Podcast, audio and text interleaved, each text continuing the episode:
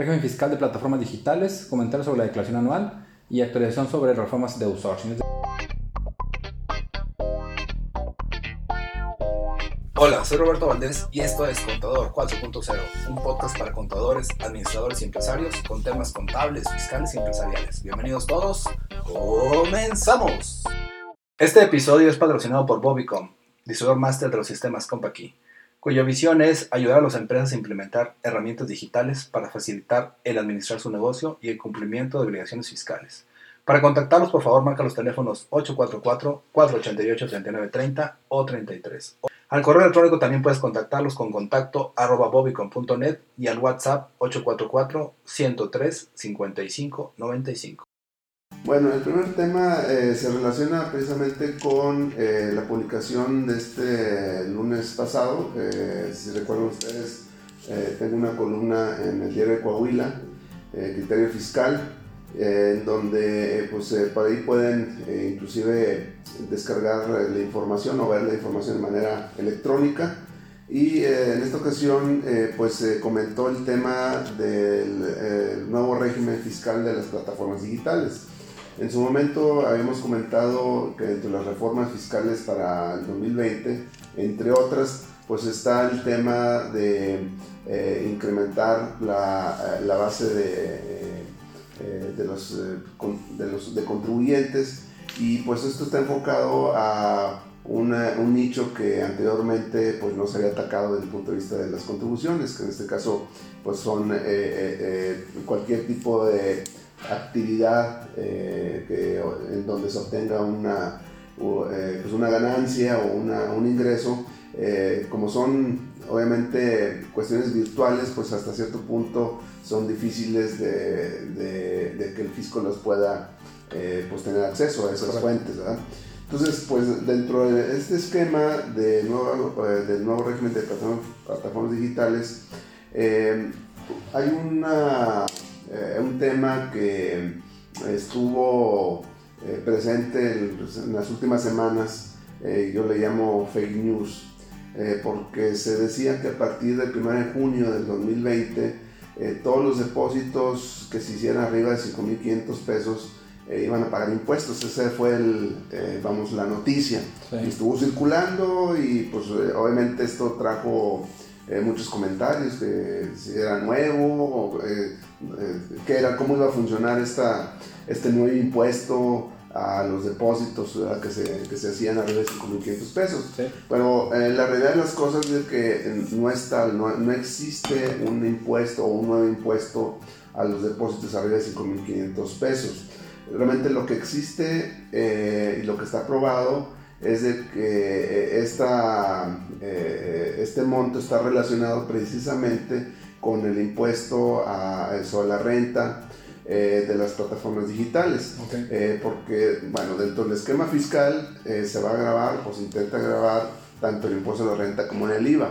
De tal manera que cualquier em, em, operación que se haga a través de estas plataformas digitales de descarga, de acceso a imágenes, películas, texto, información, video, audio, música, etcétera, eh, pues va a ser sujeto precisamente de impuesto. Aquí el, tema eh, de esta eh, noticia falsa que se circuló es de que precisamente para efectos del impuesto de la renta, el impuesto va a comenzar a cobrarse, es una, es una tabla de impuestos, se va a empezar a cobrar arriba de los 5.500 pesos, o sea, realmente es una deformación de la información. realmente lo que se va a empezar a grabar es cuando cualquier persona utilice eh, eh, cualquier plataforma digital para, eh, pues, a través de la cual obtiene un ingreso.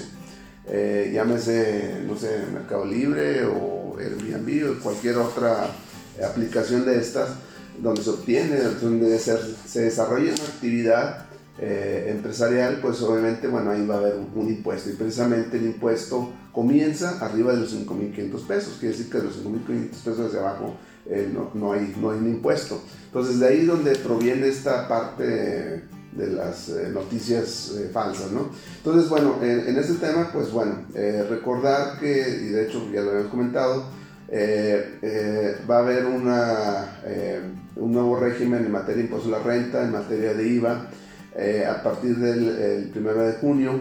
de este 2020. De hecho, en estos meses está en preparación para ese nuevo régimen, en donde pues una de las partes principales es de que a las, eh, las empresas, sobre todo, bueno, las extranjeras que manejan o que son las, eh, las dueñas de estas plataformas digitales, pues están haciendo trámites para incorporarse al registro general de contribuyentes. Se les está obligando, obviamente, a que se inscriban en el RFC para efectos de que eh, tenerlos controlados fiscalmente hablando, eh, van a, eh, una vez que estén inscritos, pues nacen obligaciones fiscales, sobre todo de retención de impuesto, tanto impuesto de la renta como, como el impuesto al valor agregado, y igualmente que a partir de esta fecha pues van a estar reportando ese tipo de, de, de impuesto. en principio, pues bueno, el impuesto está enfocado a retención, es decir, a la hora que se genere algún tipo de ingreso a través de, estas aplicaciones,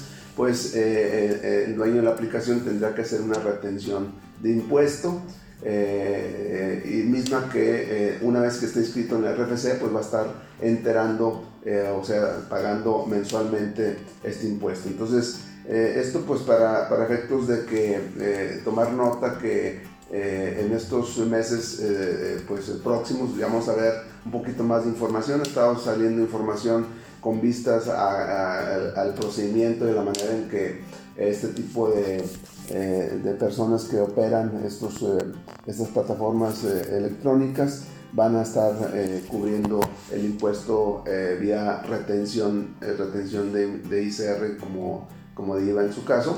Eh, y eh, pues esto lo, vamos a estar viendo un poquito más a detalle a cómo vayan saliendo la información y cómo se, se acerque la fecha eh, para que esto entre en vigor al 100%. Hay nada más de las dudas, dos cosas que surgen o surgirían sería, por ejemplo, el fake news que, salió relacionado con los 5 mil pesos y que ya platicamos que son 5 mil 500 para efectos de plataformas digitales. sería entonces que la empresa, por ejemplo, una empresa como Uber o algunos de ellos que, que, que tienen a, subcontratan entre comillas a, a personas, eh, cuando Uber le esté pagando a la persona y llega la cantidad de 5.500 pesos, es cuando empieza, empieza, la, empieza la retención, se le va a tener que hacer una, una retención de, de impuesto. Y eh, obviamente que, de hecho, desde el año pasado eh, se lanzó un plan piloto, si recordemos todavía el año pasado, 2019, ese plan piloto fue opcional, entonces ya de alguna manera los choferes del, del Uber y algunos de comidas rápidas y demás, este, empezaron a tributar de manera opcional. Ahorita esa parte pues, se está transformando. De hecho, ese mismo régimen está vigente hasta, hasta mayo y a partir de junio ya entraría el nuevo régimen donde ya precisamente va a ser obligatorio eh, todo este tema de, de retención. Perfecto. Bueno, aparentemente está viendo algunos problemas de desconexión en Facebook, contra igual, eh, como, como quiere decir, pues se graban. El chiste es que, pues, obviamente, si se, interrumpe de repente, que sepan que la pueden retomar más adelante, ¿ok? Ok. ¿Cuál es el siguiente tema contra que estamos por ahí? Bueno, eh, vamos a comentar, eh, bueno, ya estamos en una época en cuanto a declaración anual de personas morales que se vence precisamente el 31 de marzo. Y bueno, hay algunos comentarios, algunos de ellos están relacionados eh, con eh, una comunicación que eh, publicó el SAT en su página que se llama Nueva Declaración Anual de Personas Morales 2019, que se le va a mostrar un poquito la, el formato, ¿no? Bueno, o el, boletín, ¿no? Esto lo pueden ustedes descargar de la página del SAT. Aquí voy a resaltar algunas situaciones, algunas otras pues son comentarios que hemos ido recabando. Eh, el tema aquí es de que eh, en esta ocasión, 2019, para el anual 2019 de personas morales, pues traemos novedades. Hay un cambio de formato, eh, cambio de, procedimiento prácticamente, porque la novedad es de que esta nueva, este nuevo formato de declaración anual de personas morales trae algunos datos precargados o prellenados, vamos a llamar de esa manera. Y esto pues está siendo un tanto eh, problemático para las empresas porque pues hay algunos eh, temas que te comentamos en donde pues eh, al estar prellenados no permite editar esa información y pues muchas veces hay ciertas dudas, ciertos comentarios y pues precisamente ese, es prácticamente esta parte que vamos a estar eh, aquí presentando, que son comentarios. ¿no? Uno de los, estos comentarios, que de hecho no, no viene en esta, en esta parte de preguntas frecuentes que se publicó ahorita en el mes de marzo, es el hecho de que la única manera que se tienen hasta ahorita, hasta el día de hoy, de enviar la declaración anual de personas morales es a través de la firma electrónica. Hasta el año pasado se podía enviar con la contraseña, no se puede utilizar la contraseña, pero la novedad es de que en este nuevo formato la única manera es, es de que tengamos la firma electrónica avanzada, obviamente activa eh, para, para, esos efectos. Esto obviamente es un problema para aquellas eh, empresas que, que no tienen actualizado su, eh, su firma electrónica. Eh, o bien que recientemente pues, eh, tienen una vigencia, ¿no? Obviamente la, la, firma electrónica que haya vencido su vigencia y que no la hayan podido renovar en tiempo. Cuando se renueva en tiempo, pues prácticamente lo pueden hacer por internet. Pero una vez que se pasa la fecha, la única manera es de manera presencial en las oficinas del SAT. Y ahí es donde es parte del problema. Ustedes checan eh, fechas para eh, este trámite pues ya no existen, o sea, prácticamente en el mes de marzo ya no existen eh, citas, bueno, por lo menos en el área de, Saltillo, ya no existen citas para firma electrónica o renovación para firma electrónica, lo cual pues es un problema ahora sí que grave, porque si hay una empresa que por cualquier circunstancia no tenga activa su firma electrónica o se la haya vencido, y tenga la necesidad obviamente de enviar su declaración anual, que se vence el 31 de marzo, pues no lo va a poder hacer si no tiene la firma electrónica avanzada eh, activa, ¿no? Entonces esto sí es un gran problema, yo sí sugiero que tomen nota de esta, de esta parte porque pues eh, seguramente se tendrá que hacer alguna, eh, alguna solicitud al SAT especial, no sé, probablemente citas extraordinarias o, o fines de semana que pudiera habilitar la la autoridad fiscal eh, días este, inhábiles para este, este, tipo de trámites, ¿no? Porque eso va a ser muy importante, eh, aunque tengamos la declaración pues ya cuadrada, eh, verificada y demás, pues no la vamos a poder enviar si no está la firma electrónica. Esto sí se hace de alguna manera grave. Digo, finalmente, pues como contribuyentes tenemos la obligación de tener activa la, la, la, firma electrónica, pero pues bueno, se dan muchas circunstancias y pues eh, eh, sí es importante que consideren ahora sí que un plan B para esos casos. No sé si te han mencionado algo al respecto, ¿no, Robert? No, de hecho ahorita en la oficina estamos viendo pendientes relaciones con eso y veíamos que, por ejemplo, es, es, es ocasional que solamente cuando tienes actividades relacionadas con ese tipo de, de, archivos, que son los archivos de la, de la firma, es cuando pues, te das cuenta si están actualizados o no. Por ejemplo, ahorita te, te requiere hacer un movimiento de links. Dicen, pues es que hace mucho que la tramite, le digo, sí, el links, en el caso de la de links caduca cada seis meses, creo que es un, plazo muy corto. a diferencia de la del SAT, que caduca cuatro, cada cuatro. años. Sin embargo, si no la usas recurrentemente, pues no, no estás incluso ni siquiera al día de, saber si está actualizado o no. Mientras funciona la contraseña, vamos, no trabajas. Entonces el día de hoy, pues básicamente es entender que para efectos del anual vas a ocupar la fiel. Entonces es revisar que lo tengas actualizada y en caso de que no, pues ver si puedes conseguir una, alguna cita. También un truco que, han pasado, conta, un truco hablando del tema del IMSS, del SAT, perdón, es que de repente, pues no, no hay cita.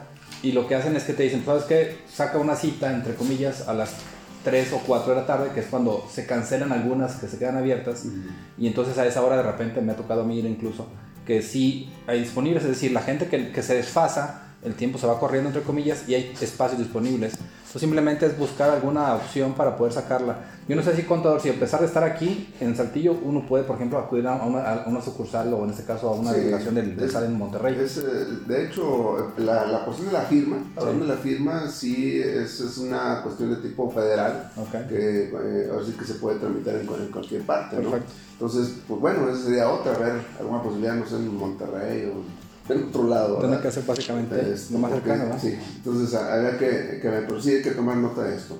Bueno, y entrando un poquito a detalle, eh, bueno, dentro de esta, esta, parte que de la declaración, eh, bueno, eh, una de las cosas que nos llama la atención que es la forma en que se, se tiene que navegar, vamos a llamarlo así, dentro de la declaración. Sí porque eh, anteriormente cuando uno empezaba llenado la declaración, pues uno iba llenando los datos probablemente no siguiendo un orden. Yo llenaba los ingresos, o primero las deducciones, los ingresos, y luego me regresaba, etc. Y ahora la cuestión es de que sigue un orden, vamos a llamarlo así, donde tengo que ir llenando primero ingresos, deducciones, etcétera, y yo no puedo avanzar si yo no lleno, lleno totalmente los datos. Es decir, no me va a dejar avanzar. Si no lleno de manera adecuada mis ingresos, no puedo pasar a deducciones. No puedo empezar a llenar primero deducciones si no he llenado ingresos.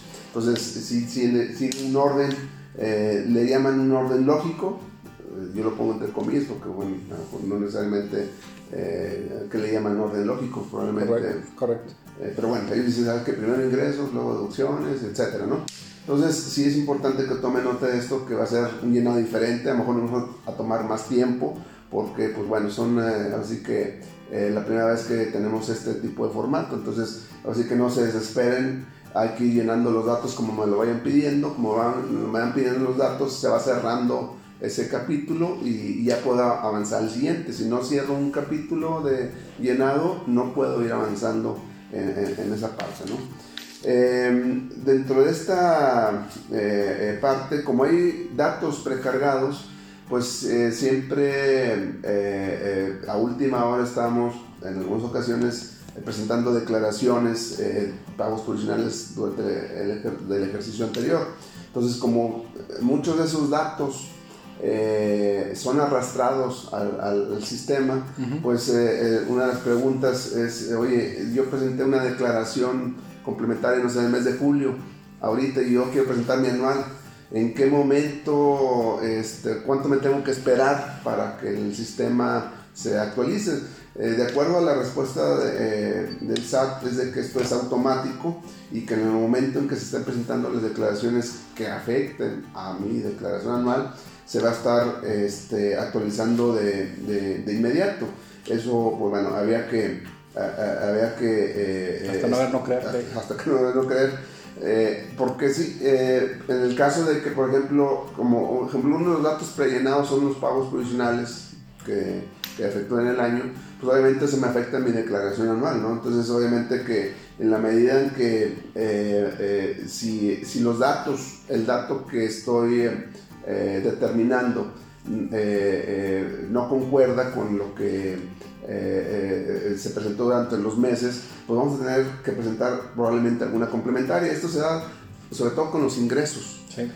los ingresos están prellenados en, en la declaración anual, pero los ingresos que están prellenados no son en base a los FDI. Uno podría esperar que probablemente el dato prellenado sean los FDI expedidos, pero no, son los ingresos declarados en pagos provisionales. me está arrastrando los ingresos manifestados en, mis pagos provisionales, me lo está arrastrando al anual. De forma acumulada. De, forma acumulada. De tal manera que si hay una omisión o una corrección en alguno de estos datos, no lo vamos a poder editar en la declaración anual. Oye, ¿sabes que los ingresos aquí me faltó o me sobró? nos están obligando a que presentemos declaración complementaria para que me arrastre ya la corrección. Entonces es un tema también muy importante que hay que considerar. Eh, ahora bien, alguien también podría preguntar, oye, eh, pues eh, hay algunos ingresos que no los considero de manera provisional, sino que son precisamente determinados de manera anual. Bueno, para esos efectos también esta, este documento, este boletín, pues sí, efectivamente dice que hay algunos datos que no se manifiestan en los provisionales y que pueden ser agregados en la declaración anual bajo el rubro que se llama ingresos no manifestados anteriormente y nos da unos ejemplos, estímulos fiscales, utilidad distribuida por fideicomisos, inventario acumulable y en el caso del primer ejercicio de operaciones de una empresa. En esos casos pues es obvio que no, mensualmente no va a venir eh, esa parte, sino que solamente a nivel anual. Pero de, todos modos sí es importante tratar de conciliar o conciliar los datos provisionales que me arrojan la suma o el acumulado de mis pagos provisionales contra lo que tengo que estar declarando anualmente. Eh, en caso de, insisto, en caso de que no eh, pues haya alguna corrección que hacer, no la vamos a poder hacer en la declaración, sino que tenemos que presentar pues una declaración anual. Eh, ¿Algún otro comentario? La nómina es, pues ha sido este, también objeto de muchos comentarios. Inicialmente, en las primeras versiones de esta declaración anual, el detalle de la nómina estaba precargado está precargado los recibos de nómina. De tal manera que tampoco lo podíamos modificar. Arrastraba los datos de los CFDI de nómina y sí los, eh, los extraía de CFDI de nómina, eh, hay una aclaración.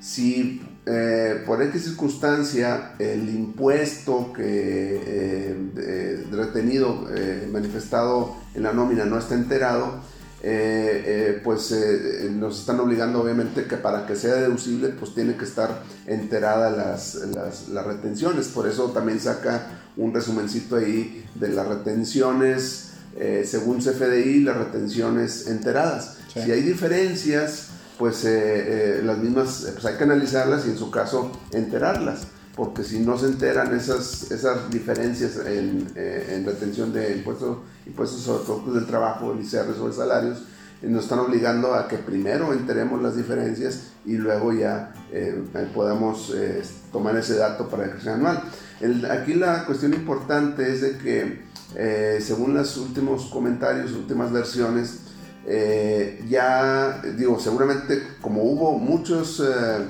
temas relacionados con la nómina, los cuales pues no se han podido reflejar en la, en la, declaración, en el formato de la declaración, las últimas versiones, o la última versión es de que este dato ya es editable. O sea, yo ahorita, no en las primeras versiones, las primeras versiones no se podía editar el dato, los datos que teníamos que llenar de la nómina, porque, insisto, lo, lo tomaba de los CFDI emitidos de nómina, pero el detalle es que ahorita sí lo está dejando, se abrió, vamos a llamarlo así, el dato editable. Entonces, bueno, lo cual se me hace adecuado, es, es probable que se dieron cuenta de que pues hay, hay varios temas que no están previstos y esto estaba este, pues eh, pendiente ahí de, de, aclararse.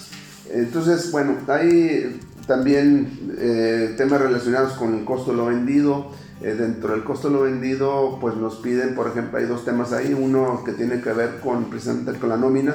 Del total de la nómina, eh, eh, me, están pidiendo que desglose qué parte va al costo de ventas y qué parte va al gasto. Tenemos que desglosar. Entonces tenemos que tener muy bien identificado. Aquí a lo mejor eh, sería recomendable que nuestro sistema de nómina esté adecuado, vamos a llamarlo de esa manera, o esté configurado, a lo mejor la palabra, adecuadamente porque de otra manera pues sí vamos a batallar un poco para estar separando qué parte va al costo y qué parte va al gasto.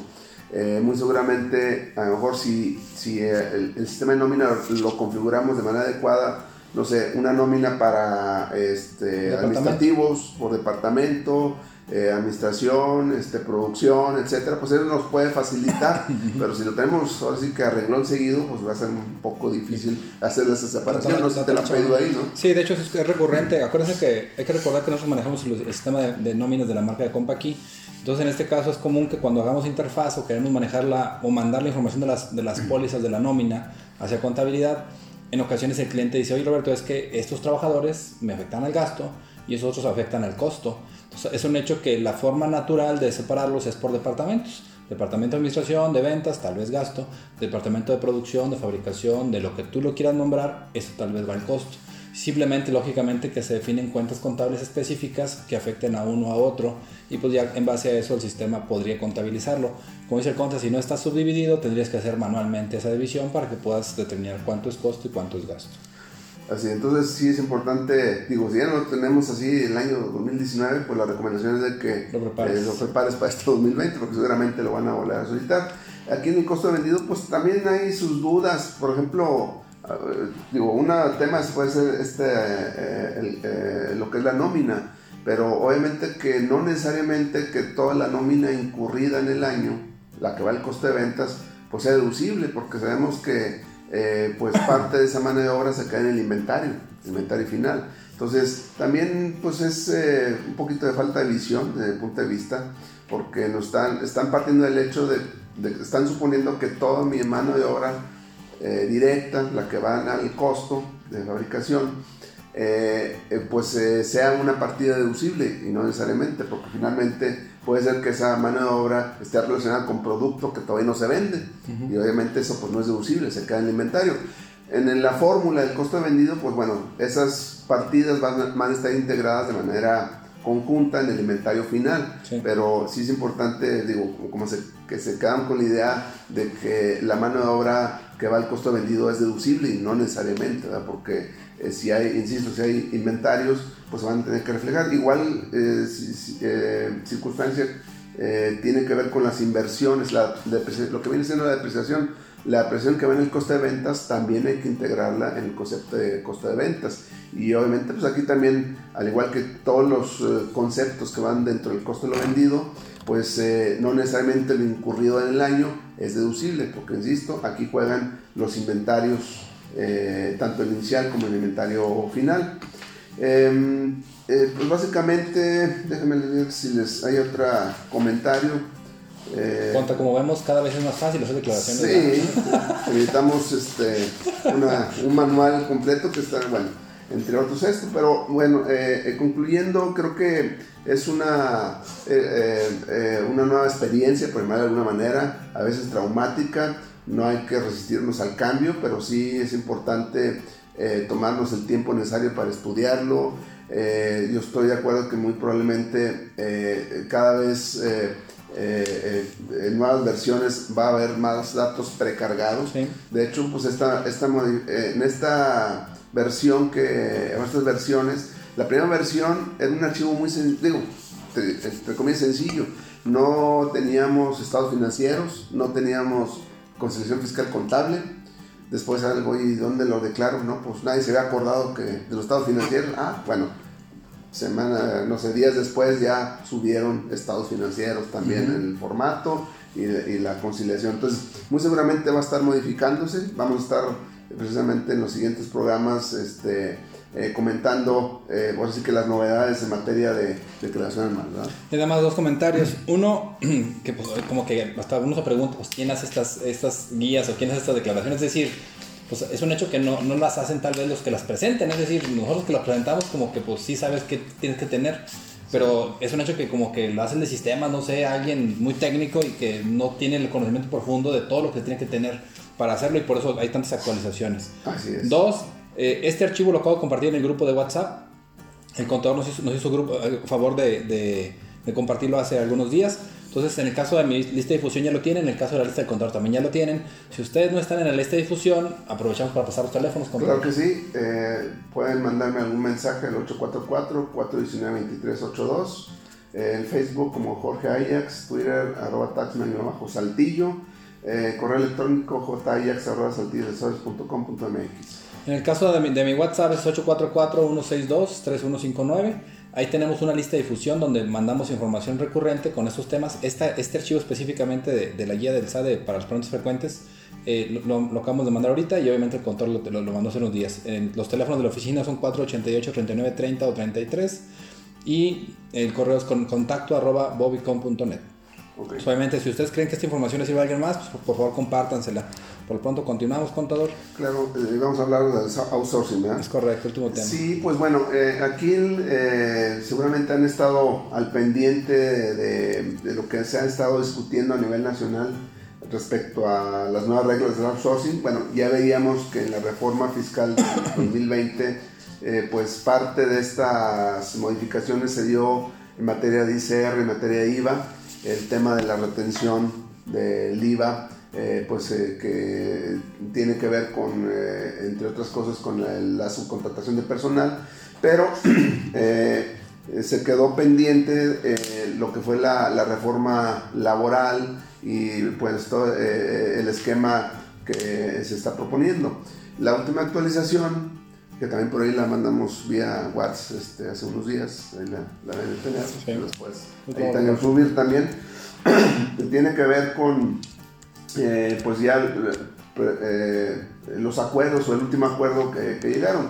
Eh, yo pude destacar dos puntos de, este, de esta última versión que parece ser que va a ser la que se va a avanzar en las cámaras y donde los legisladores están de acuerdo. Uno de ellos es de que en, la propuesta original se establecía pues un régimen similar a lo que se estableció para la facturación eh, por operaciones inexistentes o falsas, eh, en donde ya eh, estaba el tema de la delincuencia organizada, el tema de la cuestión de tipo penal. Eso también estaba englobado o se proponía que se extendiera a la parte del outsourcing. Finalmente esta parte no, se, no prosperó y bueno, la eliminaron de la propuesta, es el primer punto. El segundo punto fue el acuerdo de que eh, existiera o va a existir un registro nacional de empresas de subcontratación de personal, eh, que la va a controlar la eh, Secretaría de Trabajo y Previsión Social. obviamente, bajo este esquema, las empresas que presten ese servicio tendrán que estar inscritas en este, en este registro para poder prestar ese servicio. Si, no están inscritas en, en este eh, eh, en este registro, pues no van a poder prestar el servicio de subcontratación de personal. Obviamente que al existir este registro, pues obviamente hay obligaciones, responsabilidades, etcétera, que van a tener que cumplir para poder acceder a, y a renovar su registro. Se está dando un año, si no recuerdo, por ahí los transitorios para que puedan este, calificar y obtener el registro, más o menos 12 meses. Eh, uno de los puntos que me llamó la atención es de que eh, una de las obligaciones para estar inscrito es de que estén afianzados. Me acordé del tema de los PACs, los PACs, o sea, no cualquiera puede ser PAC. Oh, no eh, uno de los, entre otros requisitos, eh, pagan una fianza y si mal no recuerdo, las fianzas son más o menos elevadas, ¿no? Es un millón de, dólares, creo. Un millón de dólares para poder ser PAC. No quise pensar como cuál va a ser el límite para las, las empresas que van a estar inscritas. Digo, tenemos, eh, qué bueno que lo comentas, tenemos eh, esta referencia de los PACs, proveedor autorizado de certificación, que van a tener que eh, estar afianzados para poder prestar ese servicio. Aquí obviamente también se va a establecer una fianza. Todavía no conocemos en qué montos, pero pues ya nos podemos imaginar que muy probablemente pongan una cantidad importante. ¿no? Entonces creo que esas son las últimas noticias en este aspecto. Sí, nada más en el caso del, del outsourcing, si se da cuenta, cuenta en base a lo que comento ahorita, solamente el SAT poco a poco, con el paso del tiempo, ha tratado de, ir cerrando el círculo para que realmente los que sí son outsourcing se queden dentro de, dentro de la operación. Hace poquito salió una noticia en Facebook de que habían atrapado a una empresa que tenía simulación de operaciones con cerca de 500 empresas, algo así, no sé, muchas, muchas empresas y tenía muchos fieles y muchos sellos y muchos todo. todo obviamente eran, empresas EFOS, literalmente, eh, simulador de operaciones. Entonces, esto del outsourcing, si se da así como lo está planteando la autoridad, es un hecho que obligaría solamente a estar los que realmente lo son y a los que su negocio es, ese y que es correcto. Eh, no, la autoridad no está con que en contra de que exista, es de que exista real y que se opere de forma adecuada. Entonces, eh, para mí es un paso importante dando la autoridad y un año se me hace un, plazo considerable para que ocurra esto. El tema de la fianza, pues obviamente garantizaría mucho a la autoridad de que sí es una empresa interesada en operar correctamente. Y aquí el chiste va a ser quienes que no estén ahí y que sigan haciendo ese tipo de operaciones eh, pues obviamente qué va a pasar con ellos y para mí ya serían los, los prácticamente, ¿no? Así es, y probablemente no pueda darle, darles eh, malas ideas, pero eh, es probable que a lo mejor, no sé si a alguien se le pueda ocurrir, pero a lo mejor lo pueden poner como requisito de deducción para que sí, me Es decir, oye, aparte que retengas, pues que esté inscrito, o sea, para que sea deducible tienes que, te van a dar un número y ese número debe estar en, el CFDI, ¿no?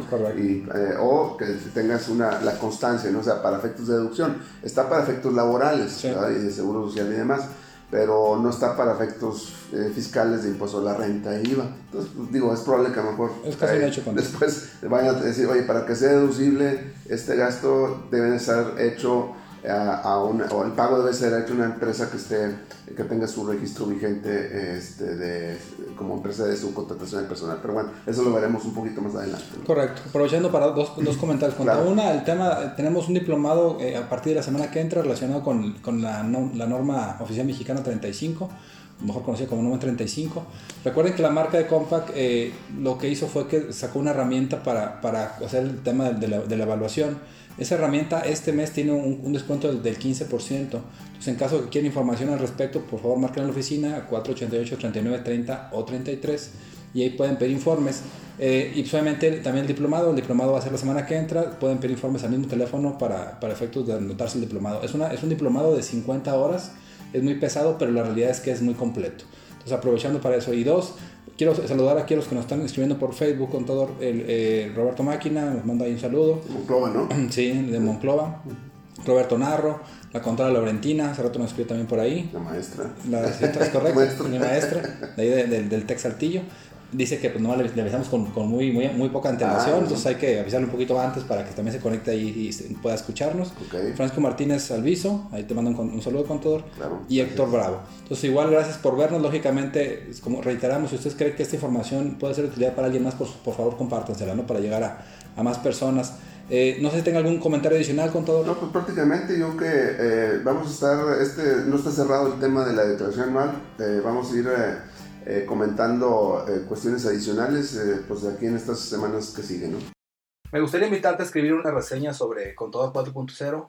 Esto es para que más personas puedan descubrir este podcast. También te pido me sigas en redes sociales como Jesús Roberto Valdés Padilla, en mi Instagram como Bobicom o Roberto Valdés. Y que pues, obviamente nos apoyes y nos des un, un me gusta. Gracias por escucharnos y nos vemos la próxima. Saludos.